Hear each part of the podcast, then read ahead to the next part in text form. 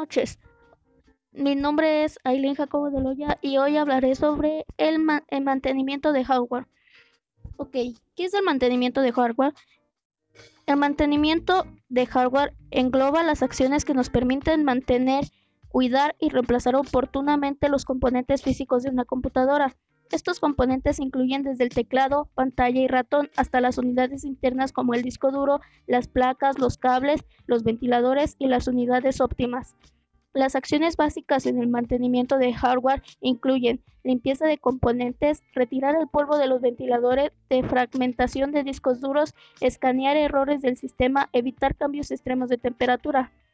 El mantenimiento preventivo de hardware nos permite tomar acciones estratégicas para anticipar el deterioro de una PC o computador portátil. Esta práctica busca mantener los componentes en estado óptimo todo el tiempo para alargar su vida útil y evitar fallas en el sistema. Incluye dos tipos de acciones, limpieza y refrigeración de, de los componentes físicos.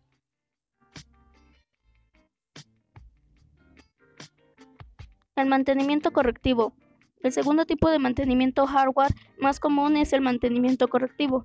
Este consiste en los procesos de reparación y sustitución de los hardwares de nuestro, de nuestro ordenador y se realiza cuando los componentes dejan de funcionar de manera óptima. En el, campo de, en el campo de la informática, los avances se dan a pasos agigantados. Mantenerse actualizado implica renovar componentes del hardware. Buenas noches.